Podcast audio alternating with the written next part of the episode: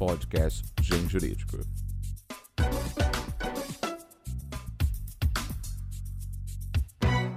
Excelentíssimos ouvintes, colendo internet, egrégio público jurídico. No podcast do Gen Jurídico de hoje, eu tenho a honra de conversar com o professor Sérgio Cavalieri Filho. Bem-vindo, professor Sérgio. Que honra ter o senhor aqui no podcast do Gen Jurídico. A honra é toda minha, mesmo porque eu tenho, pela Gen Jurídico, uma, uma, um respeito e admiração muito grande. Né? Há muitos anos que as minhas obras mais singelas são ali publicadas. Singelas, é uma profunda contribuição meus caros, antes da pauta, um breve recado para você, ouvinte. Uh, apresente o nosso podcast do Gen Jurídico para um amigo ou amiga que ainda não conhece podcasts. Curiosamente, embora nós amemos podcast, ainda é um hábito que muitas pessoas não sabem sequer que existem, o quão legal, o quão instrutivo que pode ser. Então vamos aumentar o tamanho da podosfera e apresente, traga mais pessoas para esse mundo do podcast. E claro, fale do podcast do Gen Jurídico também. Isso aí, vamos lá? Nós queríamos conhecer um pouco, vamos falar um pouquinho da, da trajetória do professor para chegar no livro. Professor, quando que o senhor escolheu fazer faculdade de Direito? Olha, isso é uma coisa inexplicável. Eu não tinha ninguém na família que é direito. Eu sou filho de pai e mãe italianos, dizer, imigrantes. Não tinha ninguém na família que era direito. Antes de fazer direito, eu fiz o curso de teologia, por isso eu fui pastor 10 anos. Mas quando estava fazendo teologia, eu já tinha aí uma paixão por direito. Acabei meu curso de teologia lá em São Paulo, vim ser pastor aqui no Rio de Janeiro, e no dia seguinte eu já estava aí me matriculando para fazer vestibular de direito na antiga Nacional de Direito da Universidade do Brasil. Entrei no curso de direito aqui em 1962 e terminei em 67. E aí fiz, naquele tempo de fazer o curso de doutorado logo a seguir, fiz o doutorado em 68 e 69. Aí fiz concurso para juiz e aí foi minha carreira, mudei toda. E o professor presidiu o Tribunal de Justiça do Rio de Janeiro? A minha carreira na magistratura foi longa, foram 38 anos, né? E praticamente segui todos os degraus. Eu fui juiz de primeiro grau em, em vara de fazenda pública. Aquele tempo ainda tinha o Tribunal de Alçada Civil, uhum. depois foi extinto. Foi membro do Tribunal, fui presidente do Tribunal de Alçada Civil depois fui diretor da Emerge, da Escola na Magistratura, uhum. quatro anos, de 2000 a 2004, numa época boa em que o Código Civil entrou em vigor na época, Nossa, novo Código, então fizemos muitos eventos. E tive o privilégio de ser o, o presidente do tribunal 2005 e 2006. Então, essa é a minha minha trajetória lá. E lá, evidentemente, exerci cargo no órgão especial, presidente de Câmara, enfim, tudo que tinha que fazer no judiciário eu fiz, tive a oportunidade de fazer. E depois não, não parou por aí, né, professor? O senhor sai do tribunal. É. Bom, isso talvez é importante. Assim que eu entrei na magistratura, eu também entrei no magistério. Então eu fui professor durante mais de 40 anos. E também como professor exerci aí tudo o que você possa imaginar, né? como professor, sala de aula, como coordenador, como diretor. Fui diretor do curso de Direito da Estácio, coordenador durante uhum. uns 30 anos. Quase nada. É, então tem aí uma boa uma boa vivência uhum. nessa, nessa área. O professor me contava, eu queria que o senhor contasse também para os nossos ouvintes sobre uh, o método que o professor colocou para os estudantes e, e hoje assim está no auge, é o auge, é. todo mundo só fala disso, mas eu queria que o professor contasse como começou. A grande questão do no direito principalmente, e acho que em todas as profissões, mas no direito principalmente, a grande questão é você relacionar teoria e prática. Direito, normas positivas, norma civil. Para que serve aquilo? Onde é que você vai aplicar aquilo? Como é que você vai aplicar aquilo? Então, tem essa relação. E vi que a minha dificuldade quando fiz direito era a dificuldade de todo mundo. Foi, só comecei a perceber que eu não advoguei, isso é verdade. Uhum. Eu não tive tempo para advogar. só comecei a perceber a importância de relacionar teoria ou doutrina com a prática já no exercício da magistratura. É o caso concreto. Uhum. É o fato que você tem que resolver. Porque todo o direito é para resolver fato. O direito é uma disciplina social porque é para resolver os problemas, prevenir problemas na sociedade e resolver problemas. Então é preciso você desenvolver no aluno um raciocínio jurídico, que eu chamo. E aí que a gente. É, eu, não, eu não criei. Eu peguei lá, no direito alemão tem muito isso. Na, na, na escola superior de guerra tem muito a questão da, Análise é, do, do estudo é, é, prático do direito. Uhum. Né, então, eu estabeleci a chamada metodologia do caso concreto. Foi uma luta muito grande com os professores, porque para você levar em cada aula pelo menos um ou dois casos, você tem que ser bem bolado, uhum. tem que ser uhum. bem escolhido. Dá trabalho. É um trabalho danado, uhum. o professor não gosta disso, então foi uma luta danada. Criei equipes para elaborar casos concretos, não para você inventar na hora, né? Uhum. Casos que... E foi assim, então, que depois instalei isso na Estácio, quando eu fui diretor da, da, da Emerge, levei para a Emerge, e acho que pegou. Acho que ainda hoje. Puxa, até hoje pegou é. o, a, a, ponto do MEC pedir é. para as faculdades pois é. utilizarem. É. Pois é. Uma... Agora, quando o filho é bonito, aparecem muitos pais, né? Então, ninguém fala dessa, desse trabalho. Mas foi uma luta muito grande.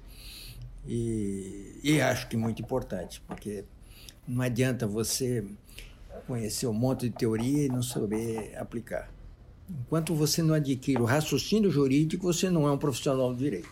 É, isso é verdade. Porque, uh, e o direito ele sempre está atrás porque a realidade traz uma riqueza e complexidade, cada dia uma coisa mais isso nova. E cada caso é um caso. E cada caso é um caso. É. Não tem como padronizar tudo. E os livros, professor? Conte um pouco como surgiram os livros na sua vida. Pois é, e os livros estão diretamente relacionados com a minha vida no magistério. Quer dizer, você vê que eu escrevi eh, três obras singelas, quatro, mais uma em coautoria com o ministro eh, Direito. Foi o comentário ao. Quando saiu o novo Código Civil, em uhum. 2002, a Forense lançou um comentário de todo o código. E a parte de responsabilidade civil, fizemos o ministro do Direito, o saudoso, né, uhum. ministro, chegou o ministro Supremo, e eu. Mas os três livros que realmente foi só autoria minha, o nome já diz: Programa. O primeiro livro que eu escrevi foi Programa de Sociologia Jurídica. Por quê? Porque eu fui lecionar, a primeira matéria que eu fui lecionar foi Sociologia Jurídica, numa época que ninguém falava em Sociologia Jurídica, isso em 1972. Então, comecei a estudar e vi que o que se falava de sociologia jurídica era uma mistura de filosofia do direito, de ciência do direito, de história do direito. Uhum. Eu vou ter que levar para o aluno uma matéria didática, que ele uhum. compreenda. E fui elaborando minhas aulas. E essas aulas repetidas, né, acabei, foi bom, transformar isso aqui num, num livrinho né, uhum. de orientação de aluno. Aí foi o primeiro o programa de Sociologia Jurídica, que já está na, acho que a 14 edição por aí. Depois, é, como, aí já como coordenador do curso de Direito, eu entendi que, aí também a prática do judiciário, eu vi que responsabilidade civil, tudo acaba em responsabilidade civil. Uhum. É um uhum. grande volume de processos na vida na vida prática é a responsabilidade civil, de pequenas e grandes causas. Eu falei, bom, a responsabilidade civil tem que ser uma disciplina autônoma. não uma parte do direito obrigacional. Então, implantei no curso de direito a responsabilidade civil e fui né, lecionar essa responsabilidade uhum. civil. Mesmo porque eu exercia muito no ano civil essa atividade. E comecei a lecionar a responsabilidade civil e as aulas transformaram depois num programa de responsabilidade civil, entendeu? Que são exatamente as minhas aulas, atualizadas. Uma didática que me pareceu a melhor. Uhum. Aí, em 1990, veio o Código Consumidor. Nova disciplina, não conhecia era o diretor de um curso de direito, vamos estudar isso. Começamos a estudar, peguei um grupo de, de professores e juízes, vamos estudar. Hoje são os melhores consumeristas, professores Eder, o Edson e outros. Mas vamos estudar direito do consumidor e vamos lecionar. Aí comecei a lecionar também, me dediquei à responsabilidade civil e direito do consumidor. Uhum. Depois de algum tempo, depois de 10 anos, falei, agora está na hora de e dar minha contribuição. E aí veio o programa de Direito do Consumidor, que é também uma metodologia de aula uhum. que eu segui. Assim é a história dos meus livros. Não, e, e, surgiram no tempo correto de cada das coisas. E... Foi mesmo no meu tempo, né? A hora que eu estava lecionando. Até hoje, vejo que a percepção que o professor teve de responsabilidade civil, como conversamos, é, é, é hoje uma necessidade de todo jovem profissional de responsabilidade civil, que às vezes na graduação passa-se misturado com obrigações ou tem só um semestre, o mesmo se diga de, uh, de direito do consumidor. Porque quando entramos na advocacia, é. aquilo que mais surge para nós é, é esse tipo de problema. Né, para, Você. Eu é, acompanhei isso, essa evolução, essa explosão da responsabilidade civil. Uhum e do direito do consumidor. Acompanhei isso. No início, o direito do consumidor era odiado. Entendeu? Hoje, você entra em qualquer juizado, você vai ver que 90% das ações são consumidores. consumidor. Ah. consumidor. Aliás, quando fui presidente do tribunal, implantei muitos juizados uhum. exatamente para atender o direito do consumidor. Senão, bota aquilo no meio das ações complexas, para tudo. E, e, não tem a fluidez necessária para dar é. segurança é. a uma camada social que sofre com, com a relação de consumo. E responsabilidade civil, amigo, tudo no direito acaba em responsabilidade. O professor, inclusive, comentava que nas arbitragens. Que... Também. Hoje me dedico, depois de aposentado, eu hoje me dedico mais a. Mas não, não advogo, que uhum. nunca tive essa habilidade mas parecer e arbitragem. Grandes causas, grandes causas, envolvem responsabilidade civil. Quer na arbitragem, uhum. quer como uhum. parecerista. Grandes causas complexas de maior dificuldade. Então, a responsabilidade civil pega desde uma coisa mais simples do consumidor, o, o celular, que não sei o quê, blá, blá, blá, uhum. até a explosão de uma, de uma usina. É, não, a complexidade Exatamente. temática é muito grande. Né? O professor, e já aqui caminhando já para encerrarmos, é, eu queria que o professor deixasse uma mensagem final aos nossos ouvintes, seja aqueles que estão na faculdade, esses jovens profissionais, e também uma indicação de uma leitura. O que, que o professor indicaria para eles? Bom, é, bom, evidentemente que eu posso falar uma mensagem para o, o profissional do direito, para o estudante do direito, né? porque é, a minha vivência com esse. Eu costumava dizer em sala de aula, e repito até hoje, o direito é o curso mais fácil e mais difícil de ser feito. Você pode estudar o direito sem estudar. E você pode estudar direito estudando a vida toda e não vai ter um domínio total dele. Uhum. Então, por isso que eu digo, o direito tem que ser levado a sério. Você vai fazer um curso de direito? Mas leva a sério. Porque o direito dá retorno para quem o leva a sério.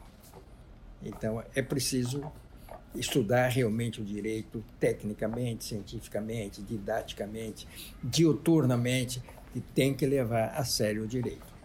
E se você é um estudante de direito, faz plano de ser um profissional de direito, leva a sério o direito e ele dá retorno. Agora, tem que se também prevê porque o direito está sofrendo mudanças profundas. A metodologia científica aí vai fazer algumas né, e outras alterações, como já tem feito no direito. Mais uma razão para levar a sério. Então, hum. tenta estudar direito, mais ou menos, que não vai ter muita, muito resultado, tá certo?